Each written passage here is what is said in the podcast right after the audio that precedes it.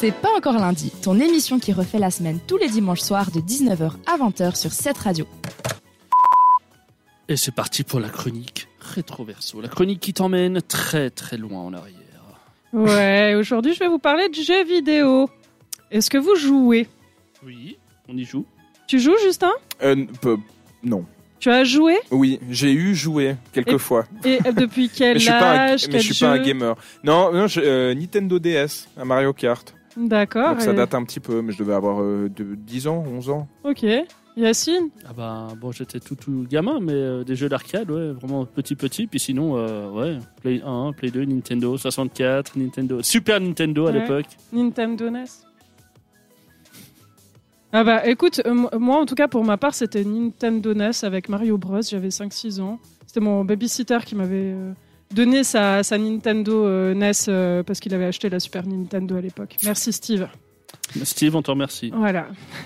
Mais bon, bah, les jeux vidéo, ça commence bien avant cela. Et je parle plus précisément de la naissance de l'industrie vidéoludique, hein, ce- ce- c'est-à-dire les jeux vidéo qu'on a à la maison. Ça commence déjà bien avant, en 1972.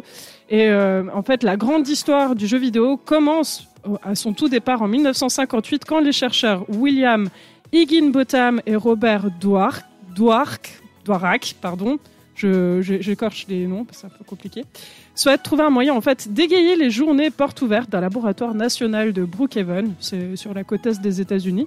En fait, il y avait un ordinateur gigantesque avec un, oscilloscope en guise de voilà. Euh, Enfin, ils ont fait le bonheur en fait des visiteurs de l'événement pendant euh, deux ans. Puis euh, il y a eu l'exploration de l'informatique ludique qui se poursuit et principalement dans les, euh, les ah je vais y arriver ce soir dans les universités américaines et Computer Space qui est un clone de Space War développé en 1962 euh, voit le jour et fut créé par des étudiants du Massachusetts Institute of Technology.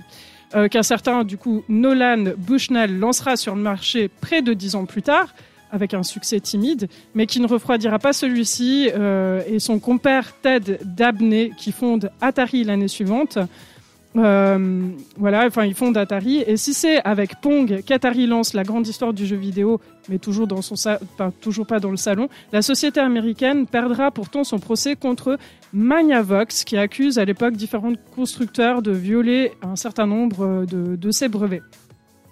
La borne de jeu de tennis, donc parce que c'était ça, hein, je sais pas si vous vous rappelez, euh, fallait en fait, il y avait une balle qui passait à droite, à gauche, et il fallait Ah, surtout oui. pas qu'elle passe euh, à travers. hein. C'était ça en fait, euh, ce, ce fameux jeu. Et elle passait de plus en plus vite, je crois même. Ouais, elle passait toujours de plus en plus vite. Eh ben, il sera commercialisé à plus de 10 000 exemplaires entre 1971 et 1974 et elle dégagera plus de 40 millions de dollars de chiffre d'affaires en 1975, poussant Atari à concevoir et à commercialiser enfin une version console de salon.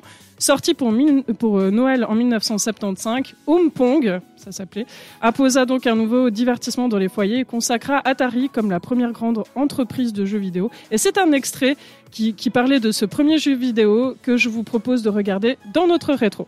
Regardez ou d'écouter. Petit frère du flipper et autres machines à sous qui ne se rencontrent à guère que dans les cafés, les jeux vidéo font leur entrée dans les salles de séjour.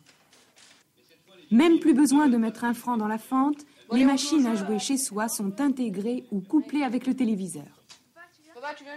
Pour 300 francs environ, les prix ont beaucoup baissé, le petit écran se transforme en terrain de football ou en cours de tennis, les adversaires se renvoyant la balle grâce à une commande manuelle. Alors fini le rôle de la télévision à sens unique, de l'émetteur vers le récepteur, sans doute, d'autant que les innovations techniques n'en sont qu'à leur début. Dans quelques années, voire deux ans, nous aurons des jeux que tout le monde pourra avoir, qui sont des jeux intellectuels, qui seront des jeux euh, type bataille navale, jeux de dames, jeux d'échecs. Nous pourrons jouer contre la machine et nous pourrons utiliser la- le petit ordinateur de ménage pour faire sa comptabilité personnelle, voire organiser ses vacances. C'est un grand moment de radio, les amis. C'est dommage que vous puissiez pas voir ça. On a eu la merveilleuse imitation de Rachel. que j'ai essayé de contrer. L'imitation de celui qui joue au flipper et qui s'énerve. Ah non, pas qui s'énerve, qui donne un coup dans le flipper pour que ça, ça, le flipper. ça, ça passe pas dans le trou, tu vois. Mm.